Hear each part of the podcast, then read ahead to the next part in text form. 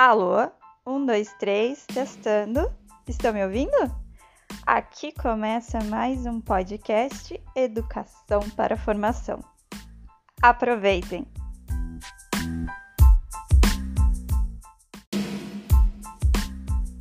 Olá, pessoal! No episódio de hoje teremos um romance de aventura.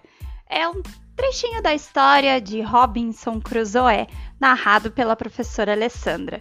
Então, bora curtir, bora conhecer essa história. Até o próximo episódio. Nasci em 1632 na cidade de York, Inglaterra. Meu pai vinha de Bremen, na Alemanha, e era da família Kreuznach. Minha mãe era inglesa, de sobrenome Robinson. Portanto, meu nome é Robinson Kreuznach. Porém, como em meu país ninguém conseguia pronunciar esse nome, passei a ser chamado de Robinson Crusoe. Sempre quis sair pelo mundo em aventuras. Contudo, meu pai era um comerciante muito cuidadoso e fez um discurso feroz contra essa minha vontade. Tentei convencer minha mãe de que queria ir ao mar. Os dois ficaram bravos comigo, pois desejavam que eu permanecesse em casa e aprendesse uma profissão decente. Você acha que Robinson obedeceu aos pais ou decidiu se aventurar no mar? Pois bem, um dia, quando eu tinha 19 anos, fui com um amigo até o porto de Hull. Ele ia embarcar no navio de seu pai, que seguiria para Londres, e convidou-me para acompanhá-lo. Lembrei dos sábios conselhos de meu pai mas o chamado da aventura foi mais forte. Embarquei como marinheiro sem avisar ninguém da minha família.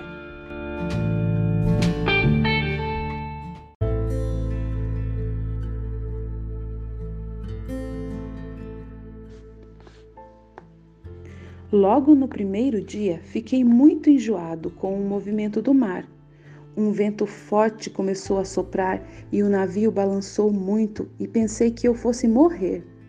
Mais tarde, o tempo clareou e os outros marinheiros riram de mim. Você pensou que aquilo era uma tempestade? Que nada, foi só um ventinho à toa. No sexto dia, o vento parou e ficamos descansando numa calmaria. Ninguém parecia preocupado o mestre deu ordem para baixar âncora não muito longe da costa. Enquanto os marinheiros dormiam e contavam piadas, começou um vento fortíssimo que assustou todos aqueles velhos lobos do mar. Eles correram para recolher as velas e vimos dois navios que estavam por perto afundarem. E agora, o que será que vai acontecer? Será que o navio de Cruzoé também vai afundar? Vamos ver. A tempestade durou a noite inteira e começou a entrar água no porão por um buraco no casco. Ajudei a bombear água para fora. Apesar de todo mundo trabalhar muito, o navio começou a afundar. Eu quase desmaiei de medo. O contramestre dava tiros no ar para pedir ajuda. Um outro navio mandou um bote pelas águas bravas para nos salvar. Abandonamos o navio e remamos com todas as nossas forças para a praia.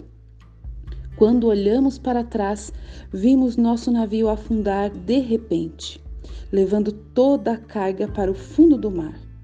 Se ainda estivéssemos a bordo, todos nós teríamos morrido. Em terra, as pessoas do vilarejo nos receberam muito bem e lamentaram o nosso desastre Deram-nos comida e um pouco de dinheiro para podermos voltar para casa.